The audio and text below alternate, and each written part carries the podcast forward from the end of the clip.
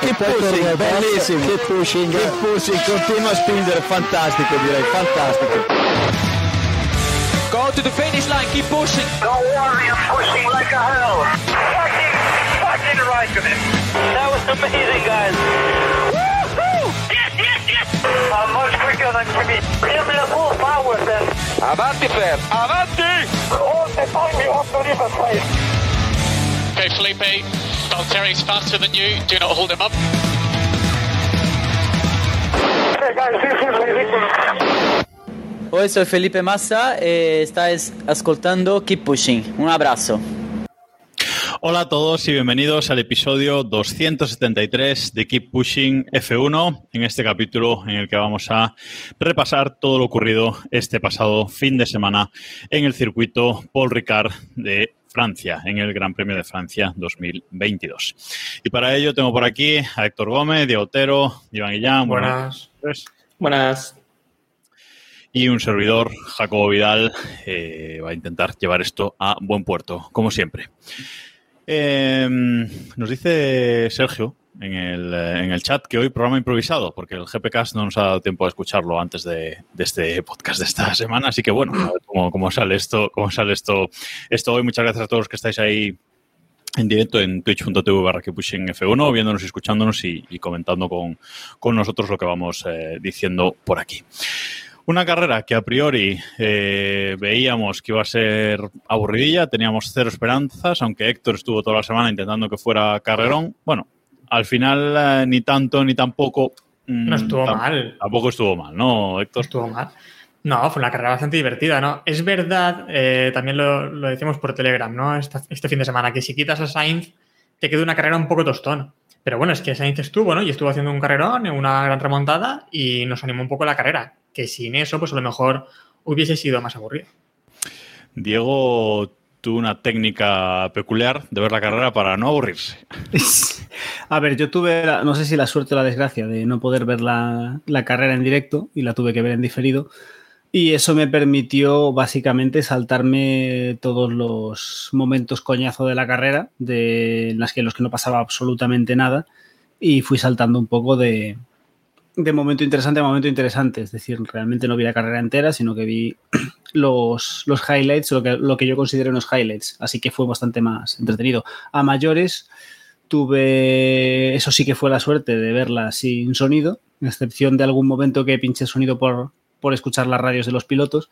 Y joder, cuánto mejora la, cuánto mejora una carrera de Fórmula 1 si no tienes que escuchar a Lobato gritando estupideces de fondo. ¿eh?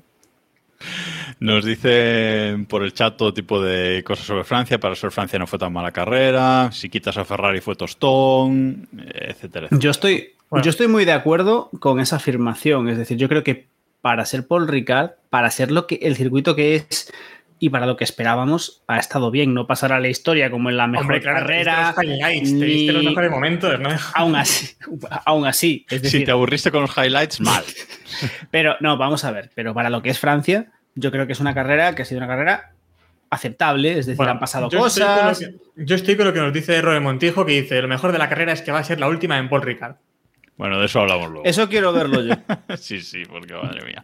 Iván, ¿qué tal te lo pasaste viendo este Gran Premio? Bien, sin más, o sea, tampoco fue nada del otro mundo. Tuvo la, la gracia esta de, bueno, pues el accidente de Leclerc y el provocar que entraran a, a esto, a- al pit stop, y ya eso condicionó el tema de las gomas. Y poco más. Bueno, y el rato de Sainz con Pérez y, y eso, pero bueno, una, una carrera Pues vamos. normalita. Pues vamos con eso, sí. Una carrera normalita, tampoco tostonazo, pero vamos, eh, nada del otro, del otro mundo, nada que no esperáramos, por otra parte, de, esta, de este Gran Premio. A ver, Bueno, una cosa, simplemente, no- en, lo que es, en lo que es la media de la Fórmula 1, la carrera por encima de la media. No, para mí No, en la media. En la media. La sí. media la está media alta mejor- últimamente, Héctor, ¿eh? Sí, claro, en la media a lo mejor de estas dos últimas temporadas, pero vamos, que recordad No, lo que la- había. mi, ¿eh? mi pregunta aquí es: ¿de verdad esperabais en Paul Ricard una carrera en la media? Porque yo me esperaba algo No, no. pues, lamentable. Bien La. Fórmula 1, cuando la Fórmula 1 es tostón, es tostón, ¿eh? Y de esas tenemos unas cuantas por temporada. Tenemos la suerte de que últimamente está muy emocionante esto y hay luche y batallitas. Pero cuando alguien domine, pff, miedo me da. A ver, yo tengo que decir que también esta carrera mm, ha resultado un poco más interesante porque los coches siguen rodando cerca unos de otros. Y esto, volvemos a decir, hay que atribuirse a la nueva normativa. Y yo creo que Aquí vimos coches más cerca, aunque no estuvieran luchando como tal, pues bueno, siempre ver los coches cerca, siempre te da más eh, gustirrín ver que no van eh, tres segundos uno, tres segundos, tres segundos, cosas así, eh, separados. Entonces, bueno, pues oye, siempre se hace un poco más entretenido ver muchos cochecitos juntos. En y hay que decir que la realización pues estuvo como siempre, porque... horrible. Mientras ahí nos lo perdimos, la salida repitieron 13 veces y no enfocaban a pilotos que habían hecho una salida espectacular. Magnussen, yo es que me cabré muchísimo con lo de Magnussen, digo, pero sacando esa salida que ha super. Pero tampoco vimos la de Sainz. Tampoco vimos la salida lamentable de Sainz. o sea, es que no, no, no.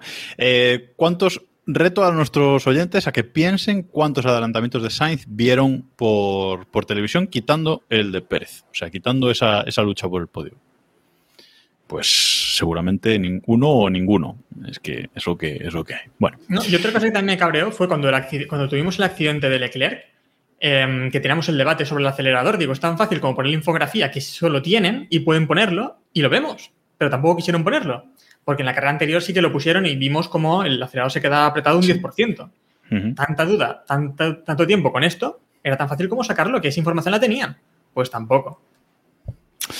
Bueno, en fin, vamos con, el análisis de la, carrera en, sí. Pole de Leclerc. Um, aquí hay que preguntarse si gracias a Sainz, porque bueno, mucho se, dijo de que el sábado que Sainz evidentemente iba a salir eh, último o penúltimo eh, y pues eh, sacrificó su Q3, digamos, para darle rebufo a, Leclerc. En principio el rebufo fue prácticamente perfecto, ejecutado de una forma magistral, pero luego analizando los tiempos parece que tampoco fue tan decisivo eso para la pole de, Leclerc, sino que el tercer sector fue el que le, dio la pole, pero bueno, no sé cómo lo, cómo lo visteis. Héctor. O Iván. Hombre, yo, creo, yo creo que algo siempre aportará, ¿no? Si lo hicieron es porque tenían los datos de que algo aportaría. Em, bien, a mí me pareció perfecto. Después, eh, Ferrari ha dicho que fue un poco idea de los pilotos. Entiendo que no fue exactamente así, sino que dicen que en Ferrari pensaban hacerlo en, la primera parte de la recta, antes de la chicane, y después vieron que, bueno, los pilotos decidieron que era mejor hacerlo en la segunda, aunque Ferrari decía que era un poco más complicado hacerlo ahí. Lo hicieron, yo creo que le salió bien, no sé si se aportaría, pero vamos, algo seguro que, hizo. Eh, a mí me recordó mucho a lo de Pérez en Abu Dhabi, ¿no? En, aquella clasificación también que dio rebufo a, a Verstappen a final del campeonato.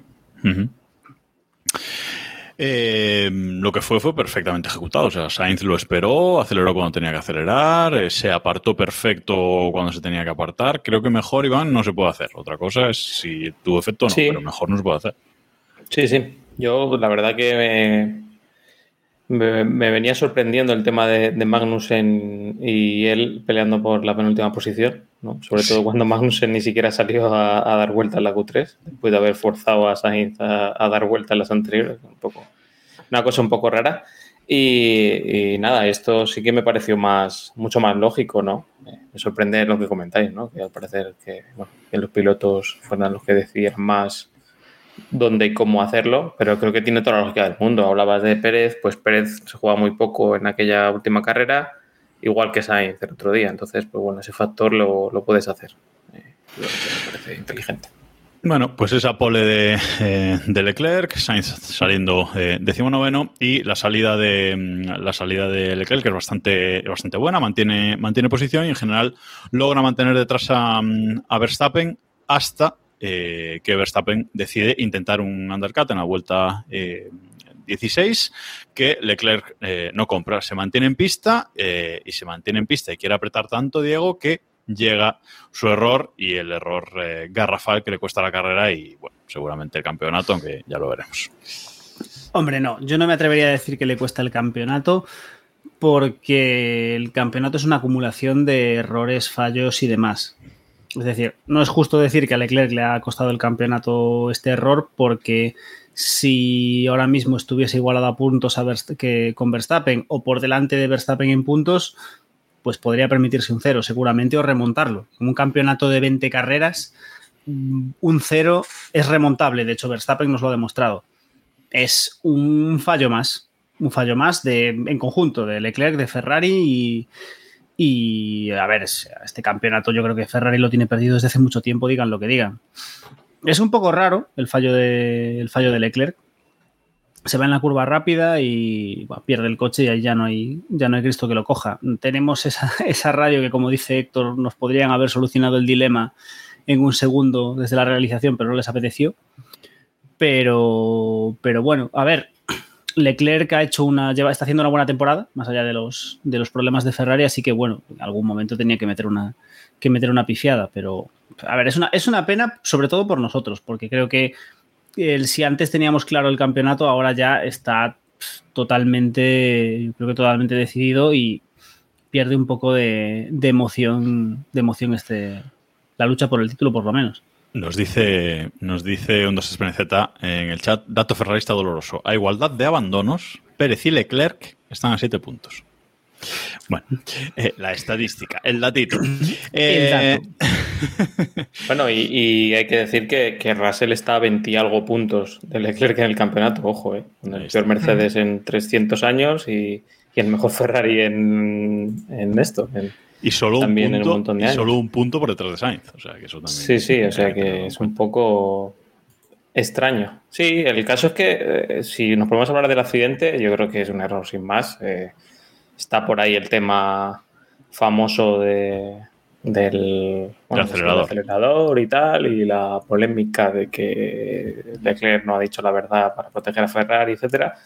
Yo creo que Leclerc no, no, no, si hubiera tenido un problema con el coche, no hubiera tenido esa reacción, tanto en el momento, tanto en la conferencia de prensa después, como en las declaraciones de después de que me voy a pasar esta semana en mi casa metido llorando por las esquinas hasta que coja el, el, el avión a Hungría. Así que yo creo que es un error. Lo que pasa es que es espectacular irte al único sitio en el que te puedes tocar con un muro en Paul Ricard. O sea, que es una cosa sí. tremenda. Es el único sitio en el que puedes fallar y, y, comerte el muro, efectivamente. O sea, es increíble.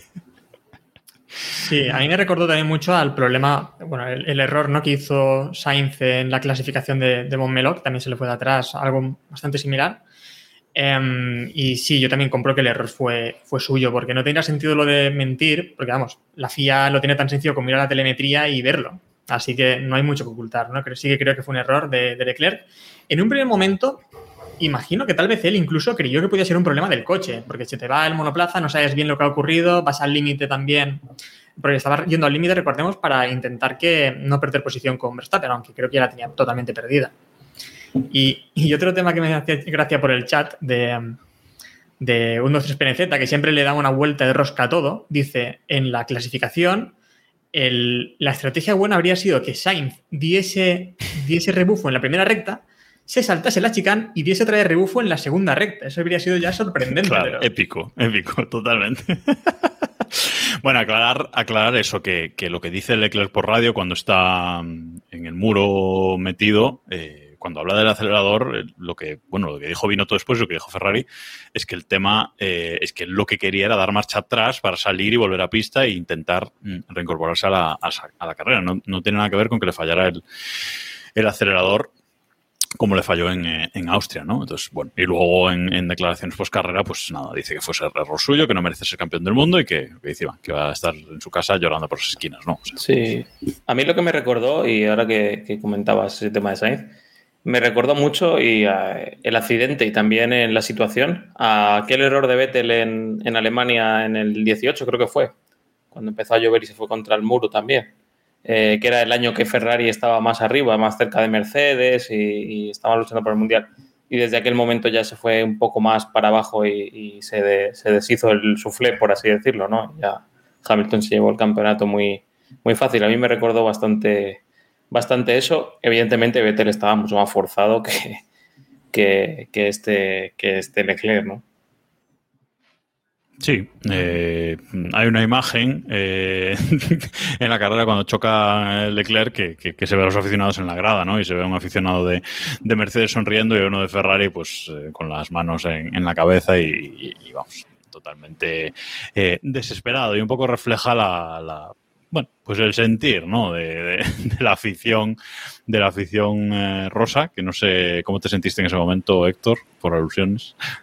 Sí, Así, pero ya no solo por, por, Ferrari, sino porque veo lo que decía Diego, que se nos va el campeonato. Es que poco a poco el campeonato se va, son ya 62 puntos, ¿no? Son de, diferencia y poco a poco esto ahora mismo eh, leía por ahí que si Verstappen queda segundo en todas las carreras ya tiene el campeonato agotado, sumando también el punto de sumando también en las, las sprint. Por lo tanto, creo que lo tiene muy sencillo. No sé si queréis poner el audio de Leclerc, porque la verdad es que ese grito final a mí me da, pesadillas. O sea, ese, ese, ese grito, ese grito final eh, diciendo que no, que por cierto, mm, hizo la cuenta de Keep Pushing en Twitter, twitter.com barra Keep Pushing F1, que hay un meme que ha hecho Héctor sobre ese grito. No, no, lo ha hecho, No, lo ha hecho Iván. Iván, perdón, lo ha hecho Iván sobre ese grito con Michael Scott, que merece la pena, merece la pena verlo, la verdad. Vamos con el audio de Leclerc. Uh, are, you- are you okay? I got a blood throttle.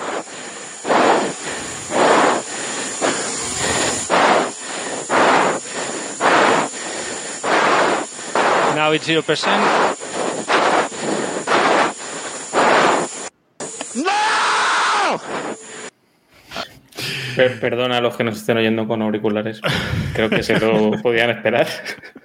No sé, no sé qué me da más miedo, si esa respiración o el no final, ¿eh? O sea, porque cuidado con la respiración de que está cargando pilas, ¿eh? Cuidado, cuidado. Está ahí tomando impulso para soltarlo con todo el.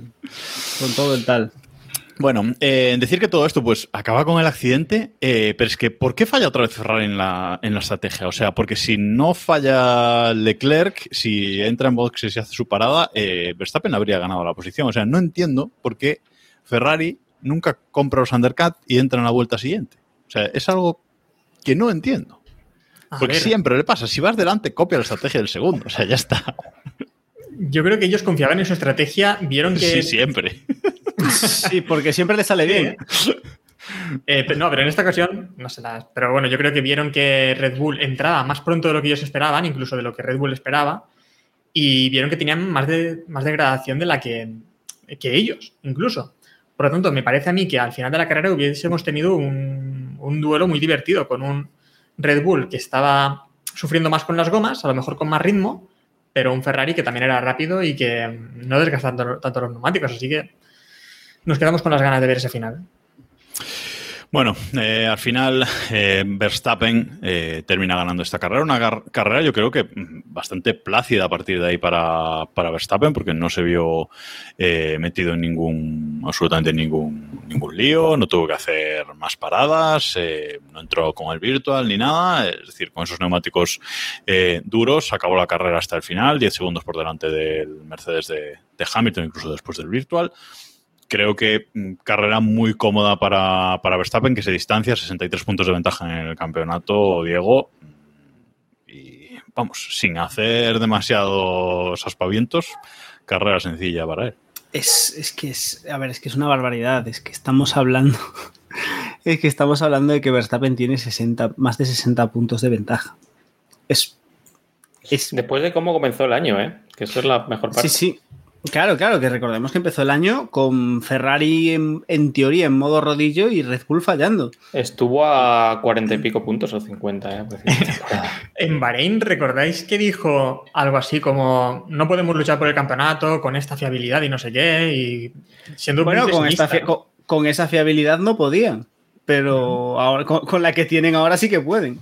A ver, yo creo que nos podemos, lo único que nos queda es agarrarnos a eso, ¿no? Que si Verstappen remontó cuarenta y pico puntos, ¿por qué no podría Leclerc eh, remontar al menos cuarenta y pico y darle un poco de salsa al, al Mundial? Luego te acuerdas que Leclerc corre en Ferrari y claro, entiendes por qué no podría remontar cuarenta y pico puntos, pero bueno.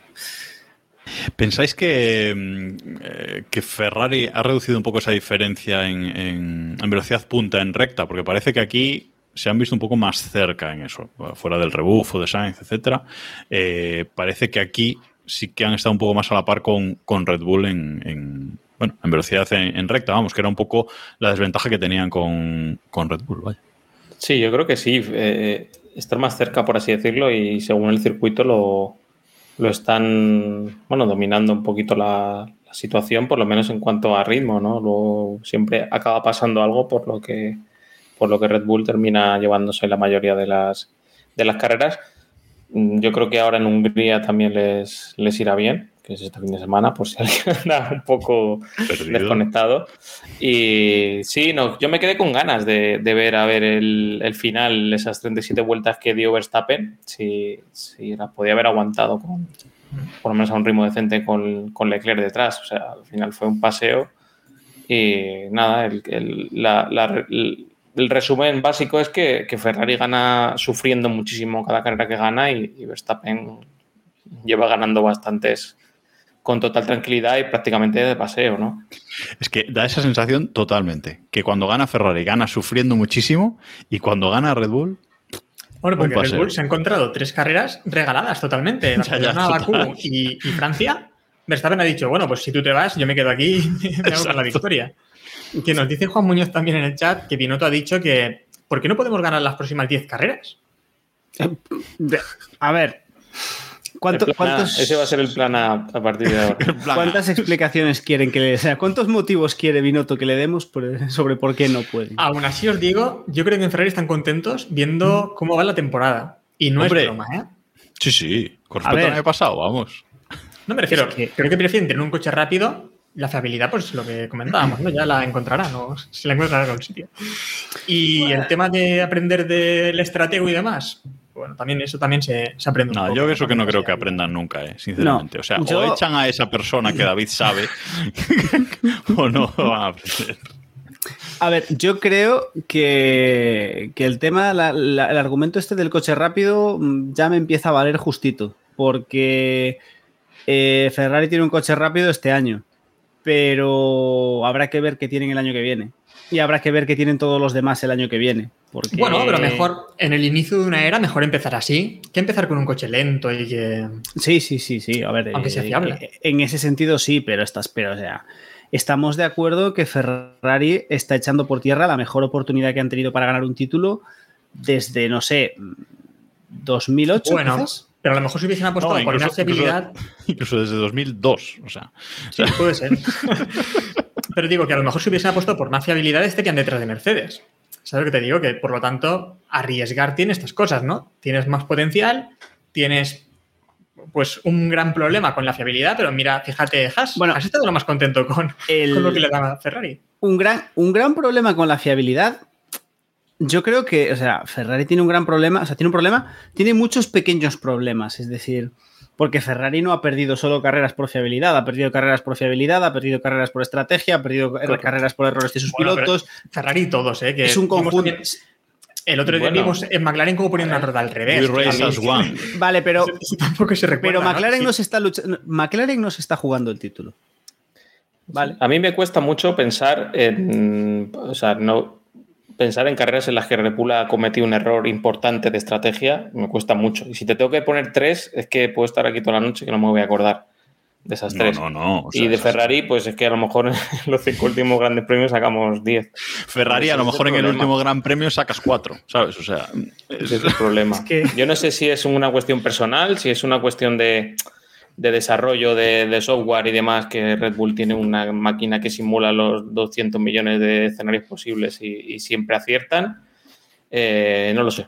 Pero el caso es que de ahí En Ferrari ni ver. dos, ¿eh? Ni dos escenarios. Porque... A ver, pero vamos, pero en Ferrari, en Ferrari hay algo- hay algo que falla que ya yo creo que roza un poco el sentido común, es decir, porque tú estás viendo, o sea, si tú estás viendo la carrera en el sofá de tu casa y ves que Ferrari hace cosas que no tienen sentido.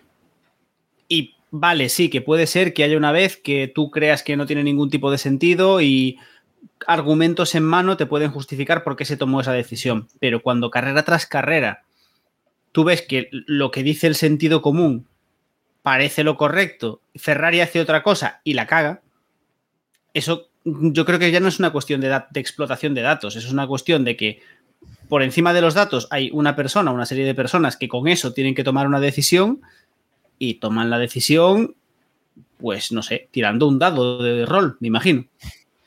Vamos con eso, ¿va? Porque hay que hablar del otro Ferrari. Hay que hablar de Sainz, hay que hablar de Sainz que salía el decimonoveno por cambio de, motor. eh, empezaron a cambiar partes del motor y al final, bueno, todos sabíamos que Sainz iba a salir último o, o penúltimo con el cambio de, de Magnussen.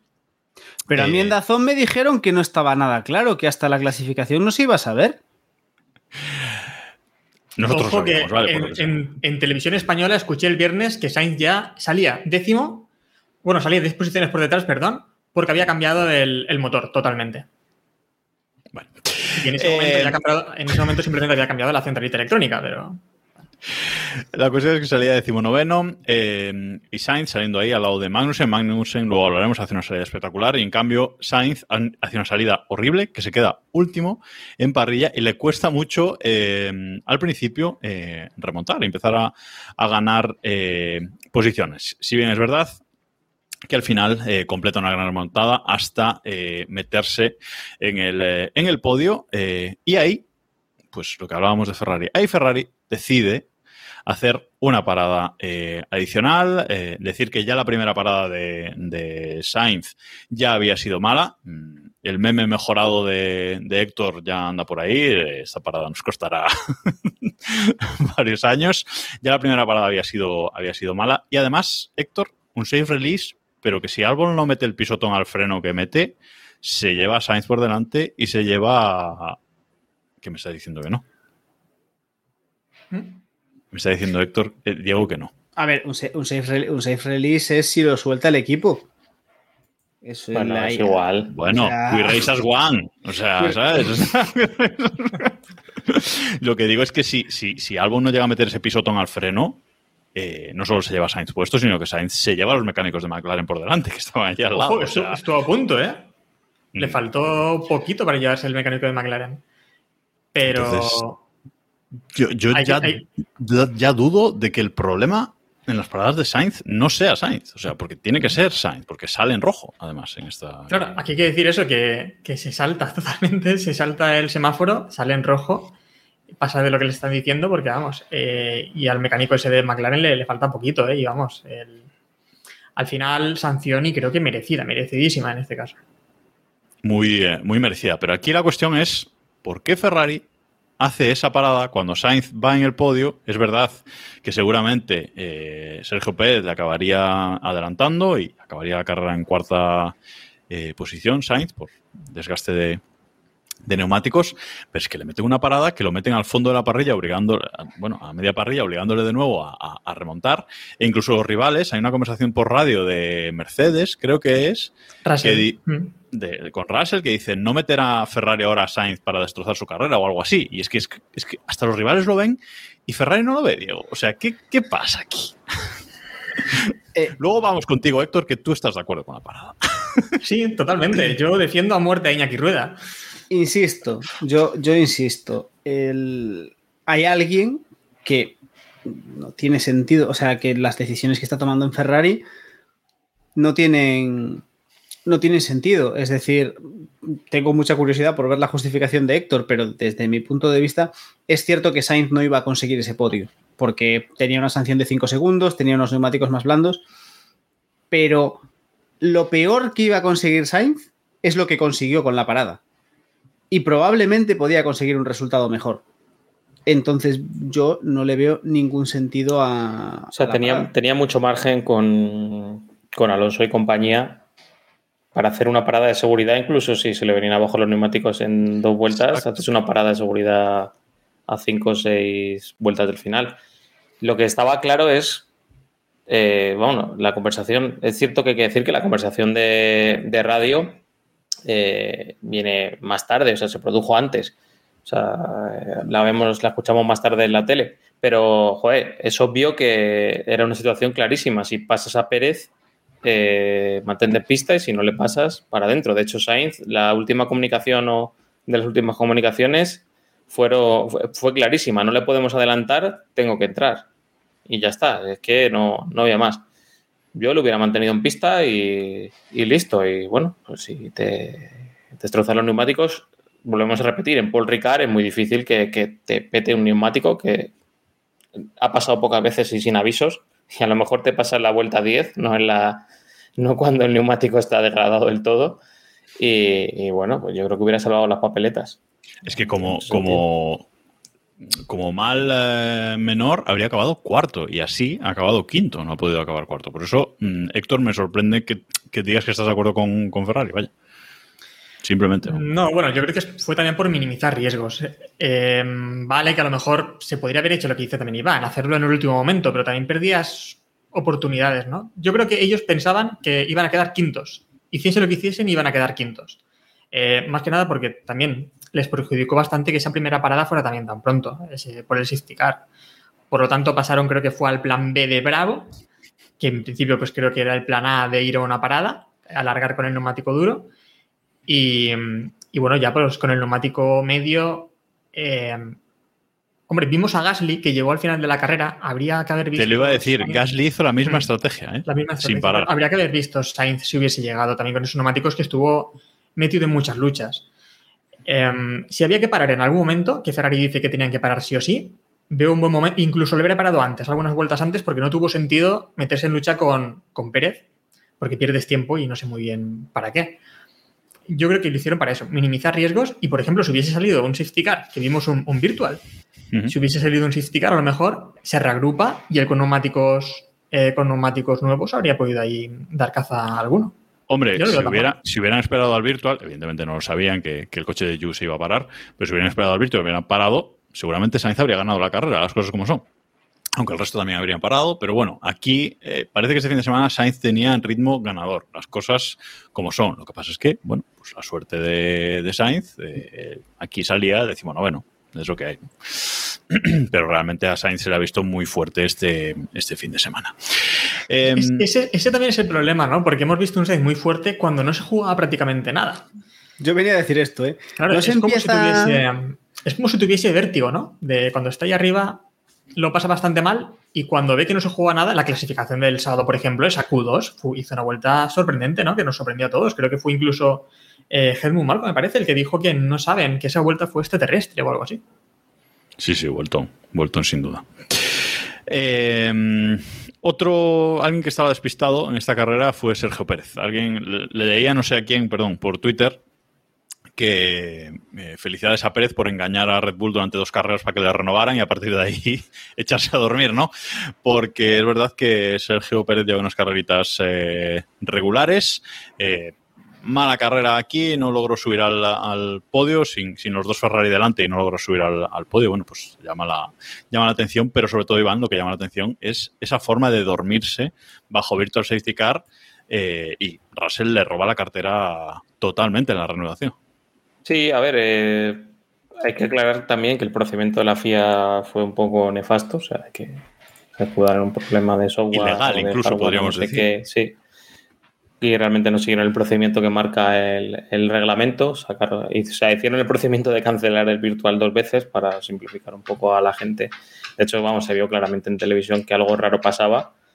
Pero bueno, eso no es excusa para que Pérez se duerma, ¿no? Eh, fue un poco lamentable, la verdad, lo que, lo que ocurrió con, con Pérez y bien Russell, ¿eh? Porque ahí sé de muchos pilotos que estarían detrás y dirían, bueno, sí, hasta este, hasta que este no se mueva, yo no me, no me muevo, así que bien por, bien por él. Sí, cuando arranque, arranco yo, básicamente. O sea, no. Voy a defender a Pérez, ¿eh? Vengo a muerte. No, a ver, también es verdad que, bueno, primero, eh, lo que hizo dirección de carrera con el car no tiene ningún sentido. Porque también es verdad que Pérez se puso a estirar un poco cuando se iba a ir el safety que se supone que son 10 a 15 segundos después del aviso. Eh, Pérez se puso a tirar y después vio que no, lo, que no lo quitaban, por lo tanto volvió a frenar para ponerse en tiempo delta y aquí es ya cuando lo retiran, entonces él estaba deteriorando para conseguir el tiempo delta y es cuando Russell le pasa, ¿no? Así que es que también no veo bien tampoco lo que dijo Helmut Marco, que dijo algo así como debía haberse bebido unos vasos de tequila antes de la carrera. Que también me unido puñalada de tu propio equipo. Suda de todo Helmut Marco, ya no nos, va, no a sorprender a estas alturas, ¿no? Pero bueno, es lo que hay. Eh, a ver Pérez qué tal lo hace, pero en esta carrera pues se vio superado por los, por los dos Mercedes. En el mejor resultado de Mercedes del, año, segundo y tercero, eh, otro podio para Hamilton, otro podio para Russell. Hamilton segundo, Russell eh, tercero.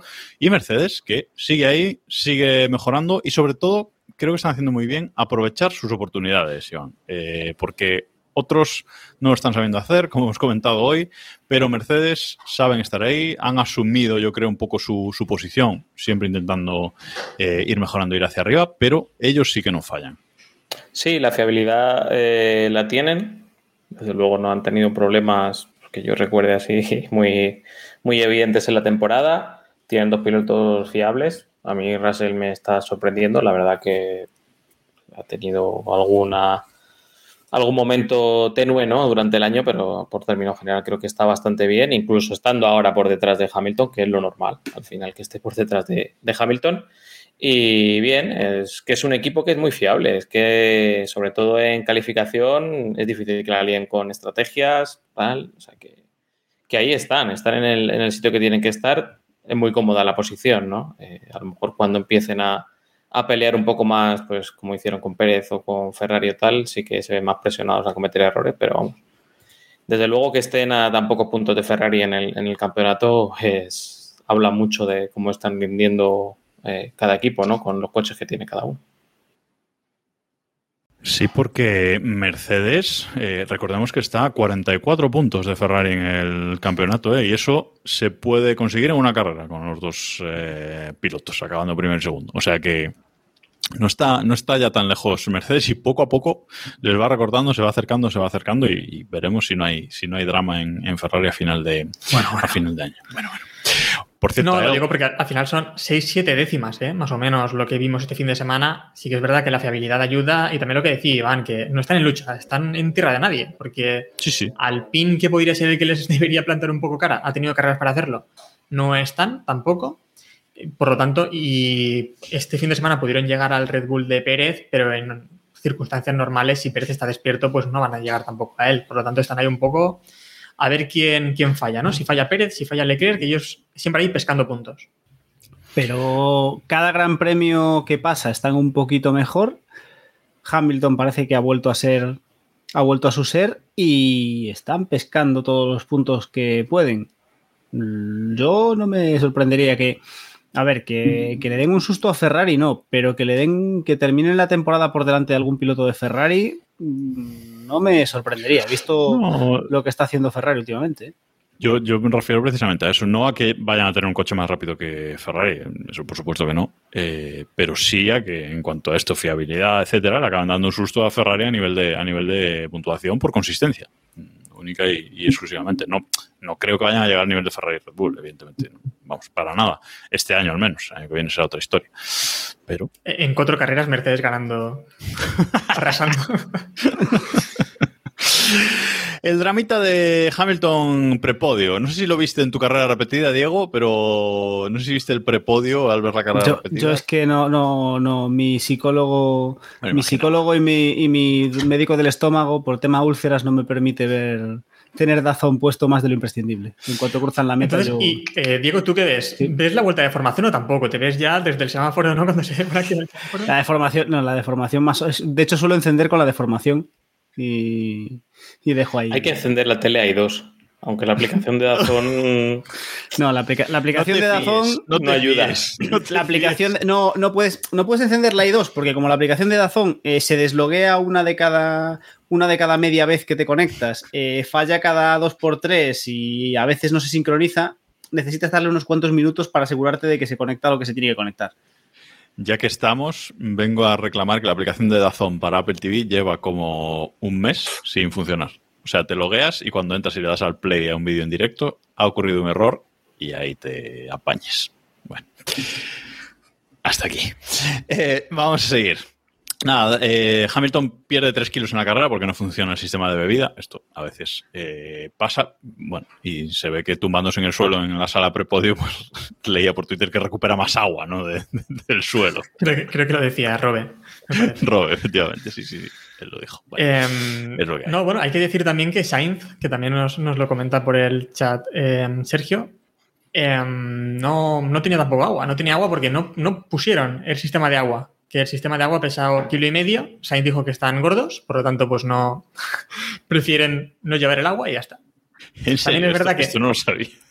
Sí, sí, también es verdad que si tú sales a la carrera sabiendo que no vas a tener agua, es diferente que si tú esperas tener agua y tiras trago y, no, y ahí no sale nada, ¿no? Eh, pero bueno, es algo parece que habitual. ¿eh? Yo recuerdo hace unos años también, creo que lo desveló Marcus Ericsson, en, que en Sauber en muchas carreras tampoco llevaban agua por, por ese tema para reducir peso.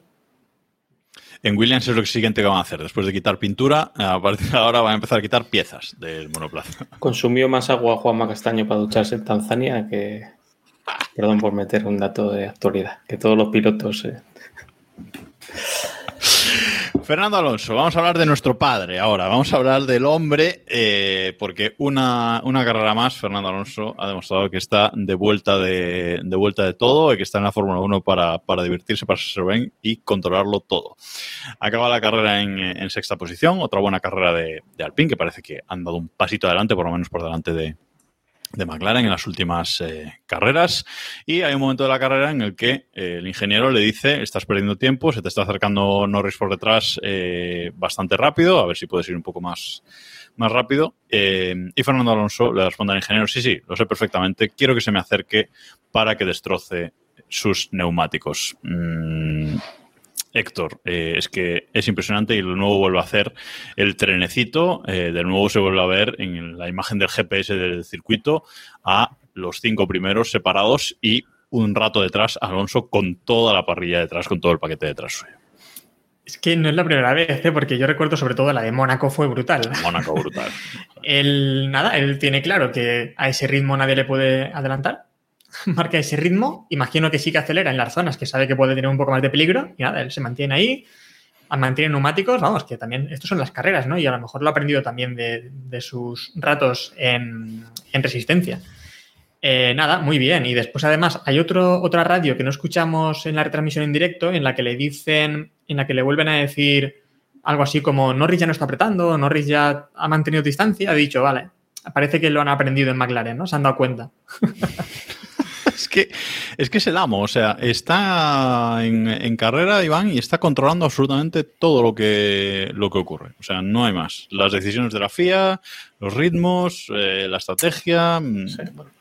Ya sé que es un tema recurrente. Creo que la, la analogía esa del ajedrecista que dijo el otro día, el mismo creo que fue, ¿no? Que dijo que estaba jugando al ajedrez durante toda la carrera. A ver, eh, no quiero andar en el tema, pero es una pena que, que esté a ese nivel peleando por, las posiciones que está peleando. Hay que recordar que, Raikkonen y Schumacher, por ejemplo, volvieron a Fórmula 1 y nunca volvieron a ser lo que eran. Y creo que Alonso sí que está, sí que está rindiendo, por lo menos al nivel que se fue, con lo cual tiene mucho mérito. Sí, a ver si, bueno, pues al menos en este ciclo de tres años de nueva normativa, si renueva, si se mantiene ahí, si, bueno, en algún momento consigue tener un coche más eh, competitivo, por lo menos, que le permita luchar. Además hizo una grandísima salida también, ¿eh? Tuvo una Sí. muy buena salida, estuvo ahí arriba y se nota que en estas últimas carreras él se siente muy cómodo con el monoplaza. Eso creo que está, que está claro. Sí, han mejorado bastante. ya. Ocon también Sí. estuvo bien, remontó bastante para, Hmm. para donde salía. Sí, se nota que sobre todo eso está, están muy cómodos. Ya no sé tanto con el equipo, si está tan cómodo, pero lo que es en, en pista y con el monoplaza, yo creo que se nota que también está muy motivado actualmente. ¿eh? Bueno, por lo menos aquí no han pasado cosas raras, ¿no? Que es uno de, las, eh, de los temas que él reclamaba de Alpine, que siempre le pasan cosas raras. Aquí, bueno, eh, todo bien, sexta posición. Tampoco va a poder aspirar a mucho más. Quinto, sexto. Mm, si en alguna carrera pues suena la flauta, como el año pasado, como aquí en Francia el año pasado, etcétera, pues podios, victorias, etcétera. Pero bueno, quedan 10 carreras. Ahí van sus 10 podios ahora, que yo decía al principio de temporada. bueno, eh, aunque salidón hizo Magnussen, eh, porque Magnussen para salir último sí que hizo una de esas salidas de Fernando Alonso, eh, Diego. No sé si viste, si has visto el onboard de, que lo hemos puesto en el grupo de Telegram, telegram.me barra Keep Pushing F1, pero Magnussen hace una salida de Alonso total, tomando buenas medidas, no yendo a lo kamikaze como suele hacer eh, Magnussen y, y vamos, creo que acaba por delante de, de, de Mick incluso en esa remontada, Sí. aunque luego no acaba la carrera, ¿no? Eh, no, no la, no la he visto, pero bueno, Magnussen nos lleva dando todo este año una de cal y una de arena. Es decir, le hemos visto hacer grandes actuaciones, especialmente en la salida y al principio de carrera, y le hemos visto hacer de Magnussen también. Es decir, pero, pero bueno, yo creo que, o sea, poco, poco más le podemos pedir al piloto que estaba fuera de la Fórmula 1 a principio de temporada que no fuera del motorsport, como, como se creían algunos. Y, y está rindiendo, vamos, a, a, las mil maravillas. Yo creo que si, si, si Gunther lo hubiese visto venir, habría, se habría librado de Mazepin antes de, antes de todo el follón de los, de los maletines. Hombre, hubo una muy buena temporada de Haas ahí al principio con Magnussen y Grosjean. O sea, ahí cuando el coche sí. funcionaba tuvieron una buena temporada. Luego empezaron a pegarse entre ellos y esas cosas y la, la cosa fue a menos. Pero... Cositas. pero Magnussen, eh, creo que eso le leía un 2-3 MZ. Magnussen es un, un gran piloto en cuanto a manos, pero es un descerebrado. Entonces, claro, una cosa le resta a la otra. Esta temporada está bien, esta temporada está. Sí, no está más, tan descerebrado, sí. Hay más cal que arena, vamos a decir, ¿no? A mí me está gustando. El. A ver, yo es que tengo la teoría que con, estas, con estos pilotos y, estos, y este tipo de cosas tendemos a, tendemos a fijarnos en cuando lo hacen bien más que en cuando lo hacen mal.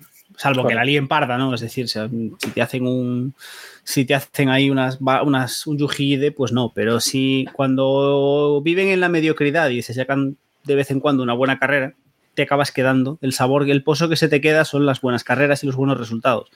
El problema es cuando luego tú coges a un piloto de estos y lo pones al frente de la parrilla y le dices ahora hazme buenas carreras, que le ves las buenas y las malas. Es un poco el síndrome Pérez. Pérez siempre pareció, siempre pareció un tío muy, muy, muy bueno porque te hacía cuatro carreras mediocres y en la quinta te hacía un carrerón y te ganaba una carrera con un, con un Force India y te hacía una estrategia loquísima con aguantándote neumáticos y lo que tú quieras. Y, y, bien, claro, porque las otras cuatro que hacía carreras mediocres, pues no se notaba mucho, porque al final, más o menos, entre quedar quinto y quedar octavo, es que es mitad de parrilla, eso está todo muy mezclado. Lo complicado es cuando le das un Red Bull que está ganando el campeonato y le dices ahora segundo todas las carreras. Y entonces ya pasan cositas.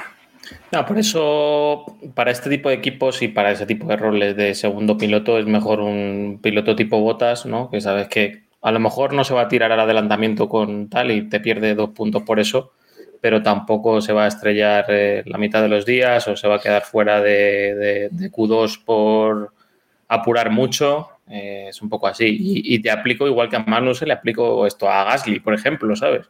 Que es un piloto muy rápido, pero es súper inconsistente. Eh, hablando de, botas, Alfa Romeo no ha estado en esta carrera. Llevamos desde Canadá. Creo que sí, llevan tres carreras bastante, bastante malas y aquí lo más destacable fue ese, ese abandono de, de, Yu en un toque con Magnussen totalmente innecesario, yo creo. Eh, después del carrerón que estaba haciendo Magnussen, bueno, acabar así la carrera, pues oye, no está, no está nada bien. Y quien sí vimos en televisión al final de carrera fueron a los dos Aston Martin peleándose por ese último punto. Eh, Stroll lo consigue, Stroll por delante de Vettel. Eh, y parece que se siguen llevando muy bien en este equipo porque Stroll le mete un frenazo a Vettel al final luchando que eh, no sé cómo Vettel logra evitarlo y que no vayan los dos al carajo, por decirlo suave, Diego. Mm, no lo entendí. Eh, yo, yo no. Yo, a ver, lo, primero que no entiendo es que hace Vettel luchando con su compañero de equipo en las tres últimas curvas, jugándose el tipo, porque aparte se está jugando, o sea, está, luchando con Stroll. O sea, eso es complicado que salga bien.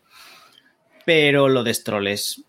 O sea, lo, lo de Stroll es para que te cojan en tu equipo, si no fueses el hijo del jefe, y poco menos que te sienten una carrera, porque una cosa es que le, que le metas ese cerrojazo o ese frenazo en este caso a otro piloto, pero que estés a punto de acabar fuera tú y tu compañero de equipo por un frenazo en la última curva. Pero bueno, yo no, que... Veo, yo, no veo que, yo no veo que hiciese nada mal, ¿eh, Stroll.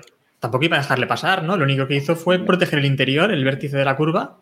Tampoco Mejoró bastante mal. con respecto a otras veces que, que, no miraba por los retrovisores. Exacto, Esta, en esta ocasión sí se dio cuenta de que venía alguien. Sospechoso. A ver, claro, para ser Stroll fue suave. Para ser Stroll, defensa iba... magistral. Héctor, perdón. No, que digo que tampoco iba a dejarle pasar, ¿no? Tampoco iba a ponérselo tan fácil a, a Vettel. Creo que tampoco Vettel estaba tan tan cerca como para que fuese arriesgado meterse ahí.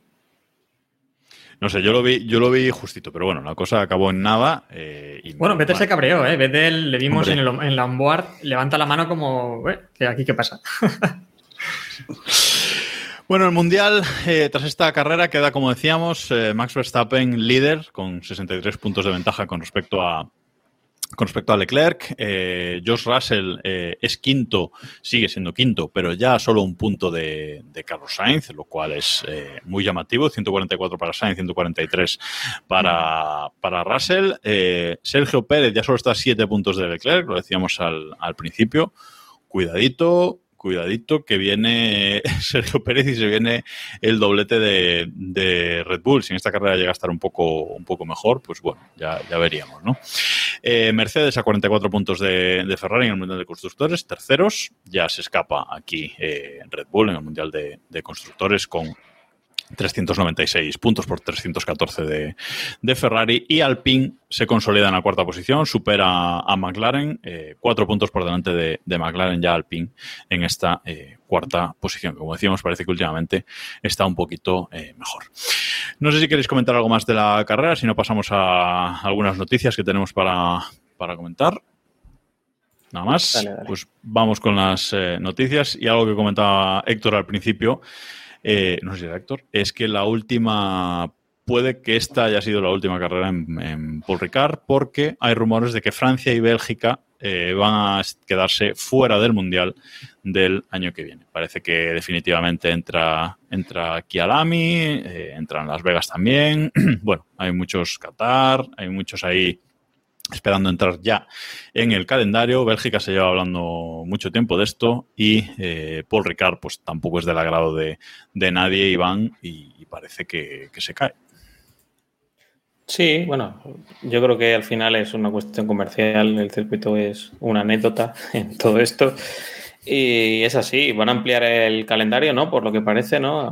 No vamos a Sudáfrica y, bueno, volveremos a China, ¿no? Es la, la, clave y Qatar, que nos habíamos olvidado ¿no? de, de, ella, por eso tiene que caer alguna carrera más que, que Francia. Y se supone que, que, será Spa. El tema está en que yo ahora me parece que a lo mejor Spa puede ser una excusa para, para los equipos, para de, de, la parte de la organización, de decirles, mira, si queréis que Spa siga, pues hacemos 25 carreras en lugar de 24, ir metiendo un poquito la, la puntita. Eh, con esto. Si queréis que Mónaco siga, pues 26. Y así poco a poco ampliando. Mónaco eh, también Digo, estaba en, en, riesgo, ¿no? Y bueno, yo creo que Mónaco se, tiene, se, acabará salvando por un tema comercial también, ¿no? Al final es un, una carrera bueno. muy importante. Lo que pasa es que, que, lo Mónaco... es que Mónaco hablan de, del tema del dinero, ¿no? Del fee, claro, que quieren igualarlo. Yo creo que el problema es el canon, ¿no? Que Mónaco nunca ha pagado canon. Aquí dicen, bueno, ¿por qué no? También quieren. Ya, pero que a lo mejor la, a lo mejor Mónaco cede la explotación comercial de, de, las vallas y de no sé qué y de no sé cuántas allí en Mónaco y, y eso les permite a la, a la Fórmula 1 sacar más dinero. Eso también es un problema para la Fórmula 1, ¿eh? lo de las vallas de Mónaco. Porque, por ejemplo, vimos lo de, lo de Rolex y allí tienen también a Tag Heuer, ¿no? Y mmm, parece que también hay conflicto con eso, con ese tema que tampoco le gusta mucho la Fórmula 1 esta libertad de, de, Mónaco en algunas cosillas. Y en cuanto a circuitos, bueno, lo estamos viendo, ¿no? Que tenemos aquí Qatar está renovado hasta 2050 o no sé qué año, eh, mientras que Francia este año se le acaba el contrato, por eso hemos dicho que tal vez sea la última carrera, porque veo difícil que renueven y sobre todo que renueven para muchos años. Y los circuitos europeos prácticamente están todos con, con muy poquitos años, mientras que los de fuera, pues, los están renovando para más de 10 años, una barbaridad. Recordemos Por lo tanto, que Qatar está renovado 10 años, ¿no? Si, si no sí, sí, sí. Y, y, eso también, como nos dice Juan Muñoz, eh, Sudáfrica, que Alami pues entra en, dos, bueno, se supone, según decía Automotor and Sport, entra en 2024. Vamos a ver lo que ocurre con, con Bélgica, que no había pensado lo que dice Iván, pero compro la teoría totalmente, ¿eh? lo de si queréis que esté Spa, pues 25 carreritas o, o 26 pero, ya puestos. O sea, yo, yo los, los, aficionados, evidentemente, pues vamos a llorar cuando se marche Spa, pero vosotros creéis que a los equipos les va a importar tanto. Es que yo creo que a los.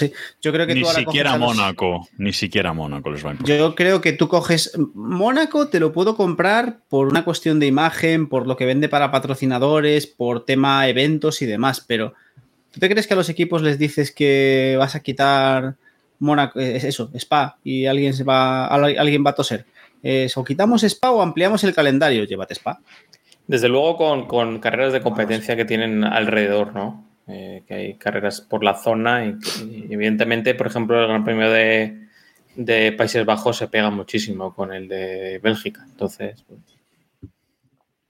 y que al final los equipos, no sé, yo tampoco lo veo algo tan, yo creo que a estas alturas poco menos que les puedes quitar cualquier circuito y más o menos arreglará, arreglarán.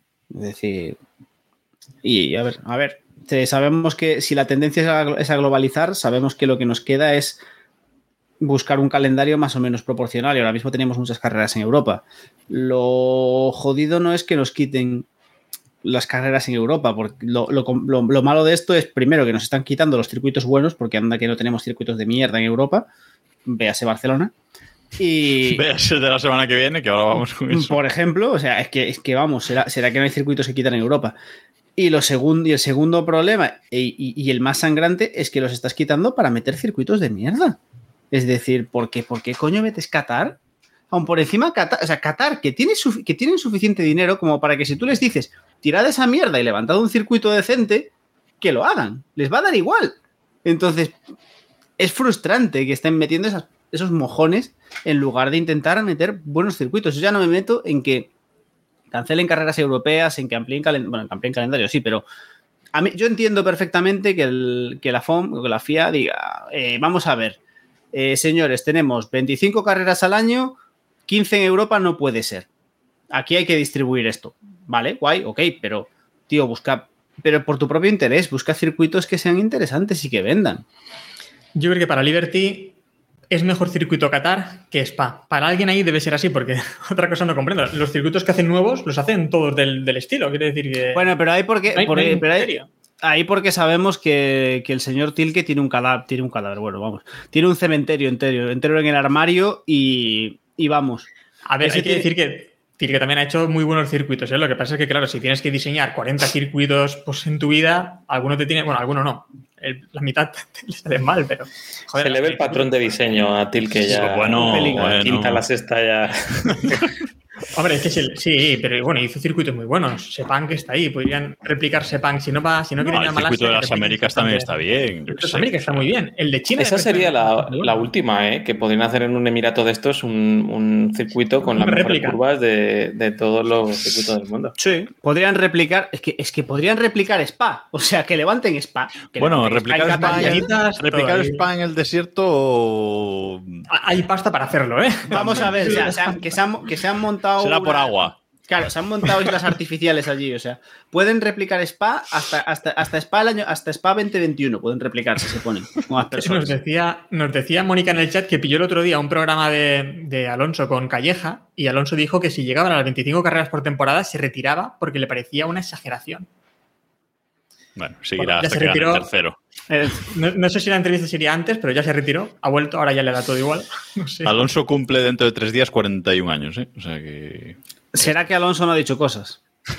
O sea, Seguimos. ver. Siguiente noticia. La noticia Williams de la semana. Eh, ha dicho mm, Capito, Josh Capito, el jefe de la escudería Williams eh, F1, que mm, a ver si mejor eh, Logan Sargent no gana la Fórmula 2 porque tendría un, problema con la alineación de pilotos del año que viene, ya que en principio pues eh, se va a subir ahí eh, Oscar, Piastri en lugar de, de Latifi y el otro hueco, pues está ocupado también. Entonces, a ver qué, hacen con esa alineación, Iván, por alusiones.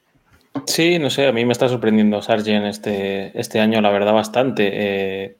También tiene el rollo de que es americano, entonces, o norteamericano estadounidense, eh, que es lo que... Americano les- es. Claro, que también es un factor que siempre se ha dicho, ¿no? Para llegar a la Fórmula 1. Creo que el gran problema de todo esto, bueno, lo primero es que creo que no va a ganar la Fórmula 2, que la va a ganar no. Confiamos en Samu. Confiamos en, en Samu no mucho. Y, y nada, y el problema es que cuando terminas Fórmula 2 no puedes, si ganas el campeonato, no puedes repetir, que es lo que le ha pasado a Piastri este año. Así que no sé, como gane la Fórmula la Fórmula 2 no sé dónde va a acabar, porque la verdad que Williams no tiene tampoco muchos sitios donde, donde poner a este chico. No sé hasta qué punto llega el contrato, ¿no? También, que es un contrato que a lo mejor rompen mañana mismo y, y se puede ir a otra, otra escudería. Así que veremos a ver. De todas Bueno. maneras, dichoso, dichosa, Sí, dichoso dichoso. problema, ¿no? Que tengas un, un tercer piloto que, que valga la pena. También hay que tener en cuenta el, el inversor principal de Williams no es estadounidense también. Sí, sí. Bueno, el dueño de Williams. El dueño, eso. eh, Me salía. Sí, Sí, sí. pues por eso, a lo mejor hay que, hay que tener eso en cuenta también. Ve- Veremos, veremos si, se desata el drama. Claro, de momento no hay ni superlicencia, ¿eh? Ya, ya, Es decir, que aún queda, aún Sí, queda sí. camino. Pensaba que iba cuarto, he visto ahora, estaba buscando, va tercero, ¿no? En el campeonato ahora mismo. Pensaba que Sí, iba- pero ha remontado, estaba muy atrás y eh, yo creo que ha ganado dos o tres de las principales, además, no las, no las carreras del sprint, que son las de, de fogueo. Y eso, con quedar quinto ya sería, ya tendría superlicencia y podría subir a la Fórmula 1, pero bueno. Eh, A Piastri lo también mejor McLaren no. tiene un hueco, ¿no? Con- en su octavo coche el año que viene. ¿En, qué, en qué competición también te digo? De, de todas. McLaren, McLaren, esto es así. Tú vente sigue el rollo de McLaren y ya luego ellos verán. Puede sacar una McLaren Series para todos sus pilotos Por ejemplo. y montarse Bueno, a ver, recordemos, recordemos aquella, aquel La alineación de Renault. Efectivamente, de, El equipo de Lotus. fútbol. El equipo de fútbol que tenía Lotus, eso era, eso habría sido maravilloso. A, a lo mejor es para la, para la carrera de barquitos que se ha montado a GAG, ¿no? Que vamos también a comentar ahora. No, lo vamos a dejar, lo vamos a dejar, que vamos a apretar un poco este final de, de podcast, pero sí, Sergio Pérez se va a ir con los barcos de Agag, buscadlo. lo, lo dejamos para que lo penséis. Vamos a acabar con la previa de, de Hungría. Eh, este fin de semana volvemos a tener eh, carrera en el circuito de Hungaroring, con el Gran Premio de Hungría, que se lleva celebrando en Hungaroring desde 1986. O sea, este va a ser el 37 año, desde que nosotros nacimos, se lleva celebrando esta carrera de forma continuada en, eh, en la Fórmula 1, que es lo que decíamos, es increíble que algunos circuitos ni se plantee su retirada. O sea, Hungaroring, 37 años seguidos disputando la Fórmula 1. Bueno, eh, un circuito eh, de una longitud de 4.381 metros, al que se van a dar 70 vueltas el, el domingo para completar una distancia de carrera de 306,63 kilómetros. El récord de pista lo tiene Hamilton desde 2020 en 1 minuto 16 segundos 627 milésimas. Eh, va a haber dos zonas de DRS en este circuito con una única detección, una zona de detección antes de la última curva y el DRS en la recta principal y en la curva recta tras la curva 1. Un DRS, chicos, que otros años hemos visto que en Hungaroring no sirve para nada porque la recta, Iván, es muy corta, además. Sí, se quedaba ahí un poco al límite. Habrá que ver si estos coches en la última, en el último sector, ¿no? Esas curvas enlazadas un poco así de, de 180 grados pueden, pueden pegarse un poco más. Yo creo que sí, existe la opción de que salga más pegado a- en la última curva y, y sí que pueda haber adelantamiento. Yo rompo una lanza a favor de Hungría, ¿eh? Ahora que habéis dicho que vamos con prisa por despedir, para no justificarla mucho. No, no, no. Esto ahora lo ¿eh? que. Esto, Desarrolla tu, programa- desarrolla tu Ojo, ojo, ojo que Robe, el quinto Beatle, eh, también está a favor de Hungaroring, eh. Cuidado, cuidado ahí con eso. Pero, uy, alguien al que no vamos a volver a invitar, mira, no sé por qué. Podemos hacer un especial con Iván y Robe explicando las bondades de un Garoring. Nah, aquí, aquí, el, aquí el problema es que Hungaroring es muy estrecho y estos coches son muy anchos. Para mí sigue siendo el principal problema.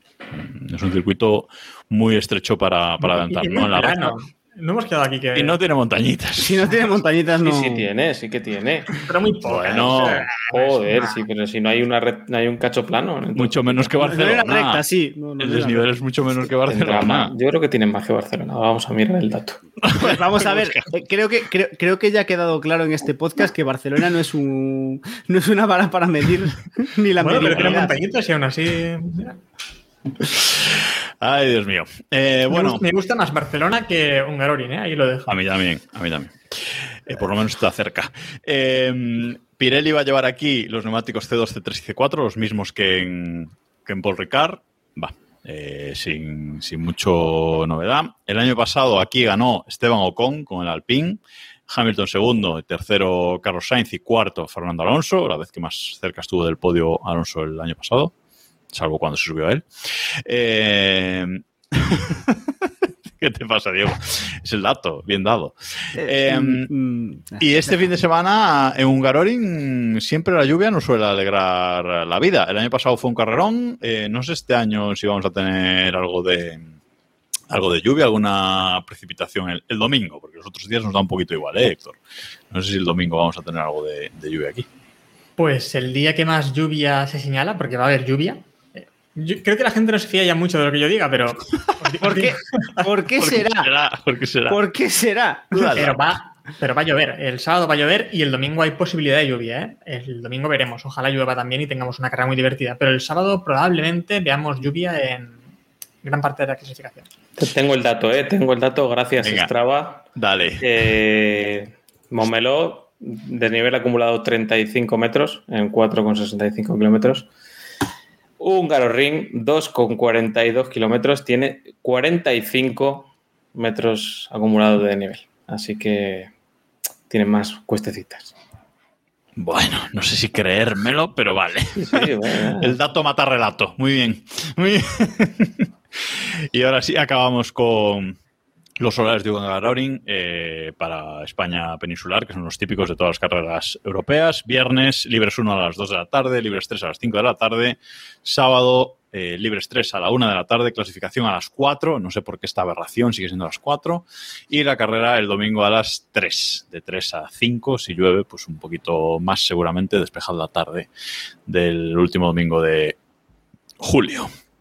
Y creo que nada más eh, por hoy. Nos dice un dos experiencia por el chat para acabar que Hungría mola porque eh, te hace 50 grados eh, o aguacero. Es decir, o, o hace un calor de la leche o te cae una tromba de, de agua espectacular. Esperemos no tener un spa 2021, solo, solo digo eso. Eh, y nada más por esta semana. Muchas gracias a todos los que habéis estado en el chat eh, con nosotros y viéndonos en directo, que voy a haber sido muchos, la verdad. Muchas gracias a todos. Eh, gracias Héctor, Diego, Iván, una semana más por estar aquí. Yo, yo creo que deberíamos alargarlo un poquito más, que va, va a explotar Héctor en 28 Sí, segundos. mira, mira. 27. Sí, la cámara Estoy de buscando, estoy buscando el de nivel acumulado de Portimao, ¿eh? pero no. Para no los del podcast, me falla la cámara y va a explotar en 20 segundos. Así que es lo que 20 nos segundos. queda de, de podcast. Eh, mientras Iván busca el dato, nos vamos a, a despedir y nos escuchamos aquí martes a las 9 en twitch.tv barra keeppushing F1 el martes a las 9 para comentar todo lo que ocurra este fin de semana en Hungaroring, el Gran Premio de Hungría 2022. Adiós.